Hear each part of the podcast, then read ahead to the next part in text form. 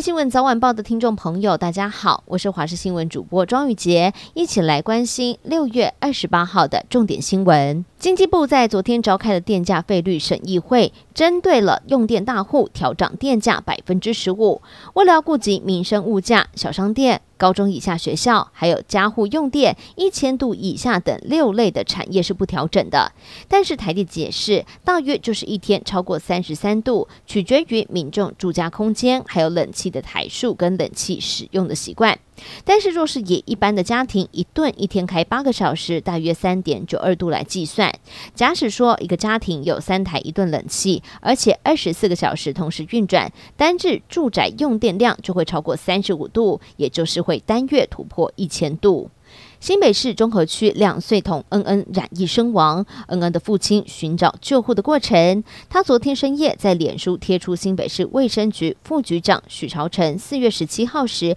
传给辖内各医院院长的署名简讯。他从简讯中看到了两个痛心的结论：一，徐副局长强调担心病人延误就医治疗再发生；二，要求当院内仍有专责空床时，卫生局人员请求收治时不要拒绝。提供儿童尽速接种疫苗。北市从六月二十八到七月二号这段期间，规划十二个行政区设置疫苗集中接种站，施打第二剂疫苗。提供私立、非营利以及市立幼儿园五岁到六岁儿童接种 BNT 及莫德纳第二剂疫苗，预计施打四千两百五十九名的幼生，而其中一百零五名的幼儿预估接种莫德纳疫苗第二剂，四千一百五十四名儿童预计接种 BNT 疫苗第二剂，没有事先报名的学童也可以到现场登记接种。猴痘目前是属于我国第二类的法定传染病，主要的症状包括了发烧、畏寒、出汗、头痛、肌肉痛、淋巴腺肿大、极度倦怠等等。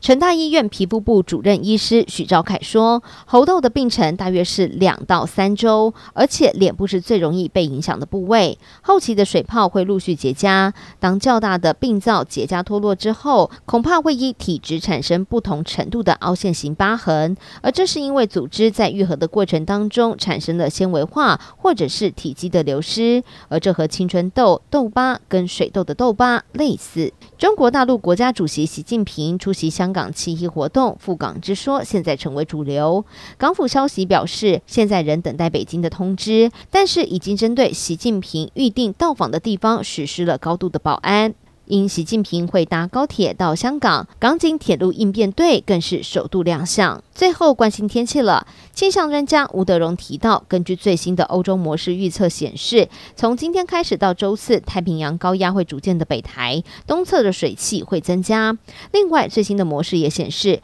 周五到下周一会有两个热带系统生成，而天气风险公司更预估了这个礼拜有很高的机会会有台风的生成，而目前看起来入侵台湾的几率并不高。至于今天的天气方面，各地大多都是多云到晴在花东、恒春半岛会出现短暂降雨，其他地方要注意午后雨势，而且会有较大的雨势出现。中南部山区跟平地午后的降雨几率都高，北部则偏向山区为主，午后要注意山区会有短延时的强降雨，还有局部大雨发生的机会。